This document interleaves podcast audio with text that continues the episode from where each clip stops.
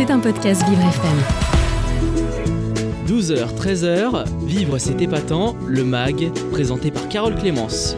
Et pour cette dernière chronique de la saison, vous avez décidé de, de faire un petit jeu une- au lieu d'une chronique.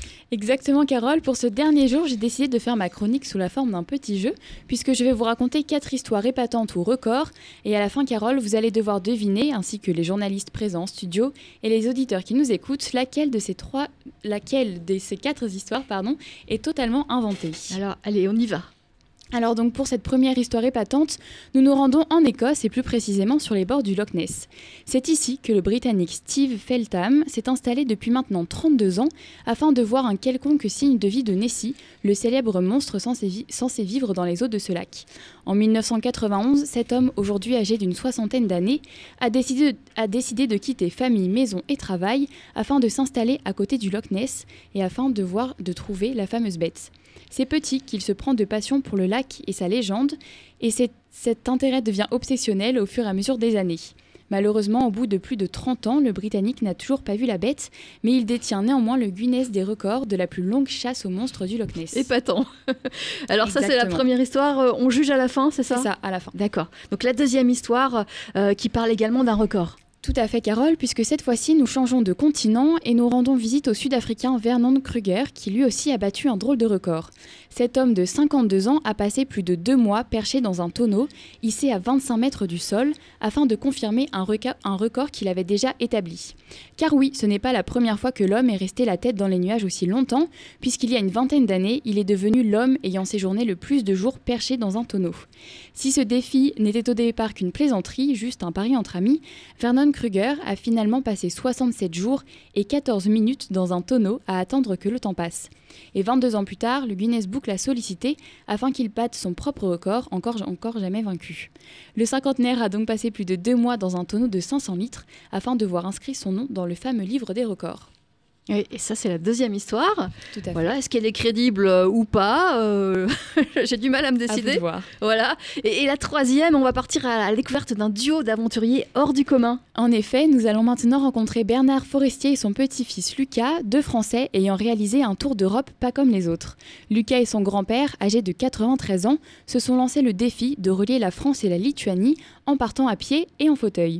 Bernard, ancien gendarme, ne peut plus marcher depuis une quinzaine d'années et n'était plus sorti de l'Hexagone depuis aussi longtemps. C'est pour offrir un dernier voyage insolite à son grand-père que Lucas, 30 ans, a fait une pause dans sa carrière de paysagiste pour partir à la découverte de l'Europe de l'Est.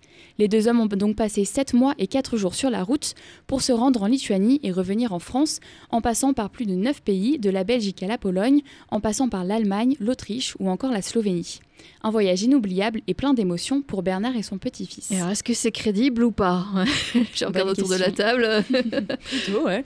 ouais, Samantha. Oh, J'attends la quatrième histoire. On attend la quatrième, euh, la, la dernière histoire avec un heureux hasard, Thelma. Et oui, pour cette dernière histoire épatante, je voudrais m'adresser à toutes les personnes désorganisées qui nous écoutent. Ne perdez pas espoir, il est toujours possible de retrouver vos affaires perdues, même de nombreuses années après. C'est ce qui est arrivé à l'ex-météorologiste de la marine américaine Paul Grishman, qui s'est vu rendre son portefeuille plus de 50 ans après l'avoir perdu. Un responsable d'un groupe de recherche en Antarctique a retrouvé l'objet après la destruction de la base scientifique de l'île de Ross, où se trouvait le marin lorsqu'il travaillait encore entre 1967 et 1968.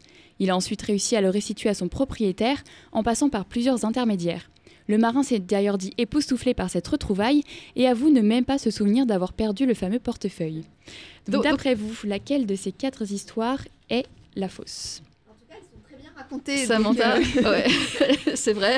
Merci. La Félicitations, dernière, euh, Thelma. Je La tiens d'ailleurs à rajouter que j'ai eu l'aide de Dilona pour euh, trouver euh, l'histoire inventée, un petit euh, duo pour écrire. Très bien. Mais, mais la quatrième paraît tellement folle que j'ai envie de dire que c'est la vraie. Mais il y en a trois. Il y en a trois vraies et oui, une fausse. Oui, oui. Euh, et la fausse, euh, alors si je devais donner mon avis, je dirais que c'est euh, c'est celle du grand-père, la- la- l'avant-dernière. Donc Ouais. Carole, vous pensez que c'est l'avant-dernière Ouais. la fausse? Et Moi, je dirais le portefeuille. Le portefeuille Ouais. Je sais pas, moi je dirais les tonneaux. Enfin, je sais que l'histoire des tonneaux, elle a existé, mais 22 jours. Non, deux- plus de deux mois. Plus de deux mois, ça paraît énorme. ah oui, ça paraît. Deux mois dans un tonneau.